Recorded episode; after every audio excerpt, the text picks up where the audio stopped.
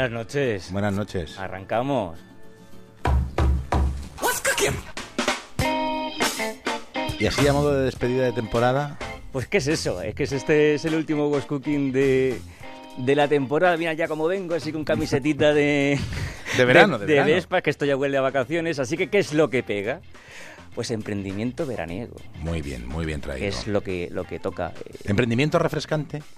Depende, fíjate tú, porque traigo una buena idea para un buen verano y una buena idea para un verano no tan bueno.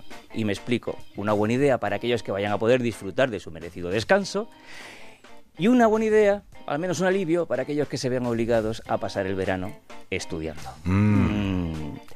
Y vamos a hablar de esto último, estos pobres. ¿Por qué? Recordáis que hace unos días el gobierno aprobó, yo creo que la mayor oferta de empleo público en, en varias décadas, casi 20.000 plazas para la Administración General del Estado, la Agencia Tributaria, la Seguridad Social y otras 8.000 que se aprobó en marzo básicamente para policías y, y profesores. Las convocatorias están siendo ahora también en septiembre o octubre, con lo cual hay muchísima gente que ha decidido ponerse manos a la obra a estudiar oposiciones. Así que, ¿qué es lo que traigo? Opositores del mundo. Pues una ayudita para vosotros.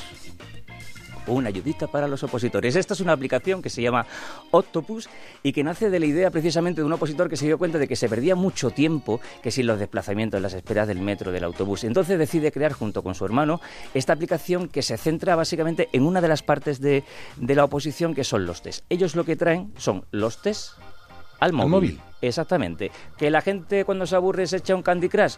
Pues Carlos Molina lo que nos propone es echarnos un Octopus. La idea de poder usar el móvil para hacer un test te permite que incluso pues, mientras estás esperando a unos amigos en, en una parada del metro o esperando a tu novia o esperando a quien sea, pues te puedes poner a contestar unas, unas preguntillas de, de test.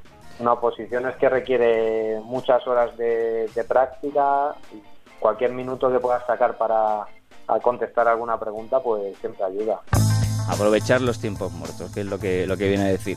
¿Esto cómo funciona? Muy sencillito. Es una aplicación, te la descargas, seleccionas la materia que tú quieres eh, estudiar y te descargas los test. La mayoría son gratis, no todos porque algunos vienen de academias, pero la mayoría son, son gratis. Cuando te lo descargas los test, pues empiezas a contestar preguntas. Puedes hacerlas todo de golpe, como imitando un examen, o hacerla poco a poco. Cuando termina la aplicación te corrige y te dice la nota que, que has sacado. ¿Y sabéis cuáles son las tres oposiciones más demandadas ahora mismo en España? La primera, administrativo. La segunda, policía. Y la tercera, las ramas sanitarias. Así que eh, estos chicos nos confiesan que, claro, que con la oferta de empleo público pues se les ha disparado el número de descargas y llevan por más de 10.000. Lógicamente han aprovechado eh, este momento, que es una ocasión, voy a utilizar el término que tanto gusta a nuestro querido técnico Gómez, una ocasión pintiparada para que... para, ¿Me lo puedo apuntar para otra ocasión? Siempre, siempre, siempre, siempre. Pinti parada. Pintiparada o pintiparado eh, son términos que siempre... Pero Sí. hay que elegir bien la ocasión, eh, no vale en cualquier momento. Eh, Vamos estoy, a estoy organizar. pinti parado, no. Es No, no, un no, momento así no, más no. especial.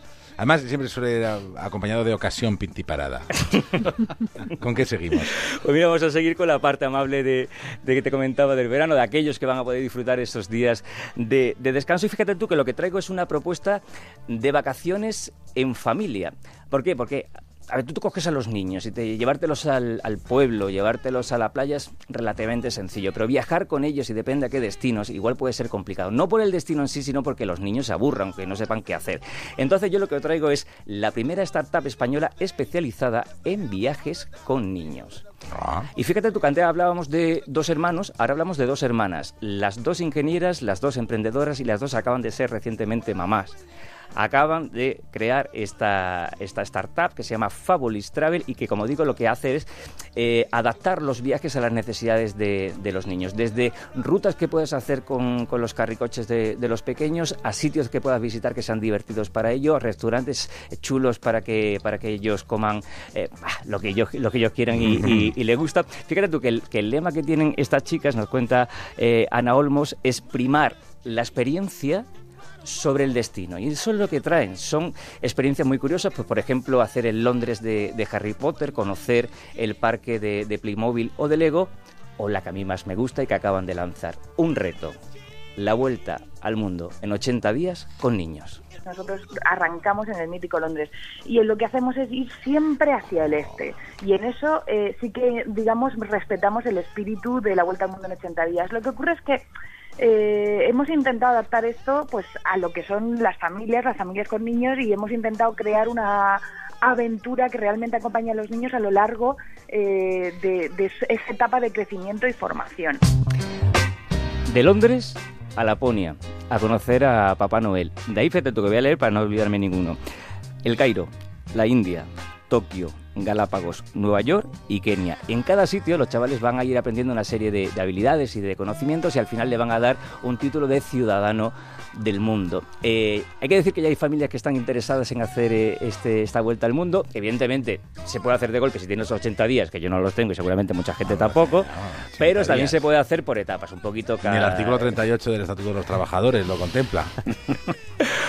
ni tanto ni tan caro, ¿verdad? Efectivamente. Bueno, pues se puede hacer por años, un poquito cada, cada, cada año y encima las experiencias se van adaptando a las edades también de, de, los niños. Deciros que ellas son las que proponen estos viajes, pero que se nutren en su web de todas las opiniones, de los blogs, de los itinerarios, las experiencias de otros padres y madres que ya han hecho esos destinos y que lo quieren compartir con una especie como de comunidad de padres y de madres viajeras. Llevan muy poquito tiempo trabajando y ya tienen 180 viajes cerrados. Yo creo que es una propuesta, además nos dicen que los precios muy, muy ajustaditos, así que puede ser una interesante alternativa para, para las familias este verano. Una muy buena idea. Y déjame terminar con un apuntito, porque ya que estamos hablando de verano, de niños y de emprendimientos, quiero contarte un proyecto también muy chulo que se llama Think It, que son campamentos de verano para pequeños, precisamente para fomentarles, para impulsarles, animarles en el mundo del emprendimiento. Acaban de hacer un campamento en Madrid, van a hacer otro en, en los próximos días en Filipinas, y de ellos y con ellos, y adelanto un poquito, vamos a hablar a la vuelta de vacaciones.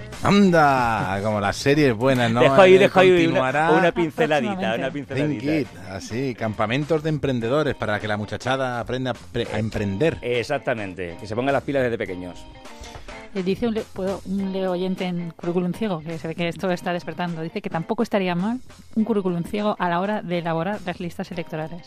Dice en Twitter, en el fondo. Eh, podría ser todo muy loco, podría ser todo muy loco. Bueno, en Podemos van a elegir por sorteo a algunos de sus dirigentes en algunas comunidades. O sea que... Por cierto, ya digo a los oyentes que hemos puesto en marcha una de nuestras tradicionales encuestas en Twitter para ver si son capaces de entender la pregunta que va a plantear Podemos a las bases de Podemos en Castilla-La Mancha para decidir si entran en el gobierno de Emiliano García Paje. Y ya hay una corriente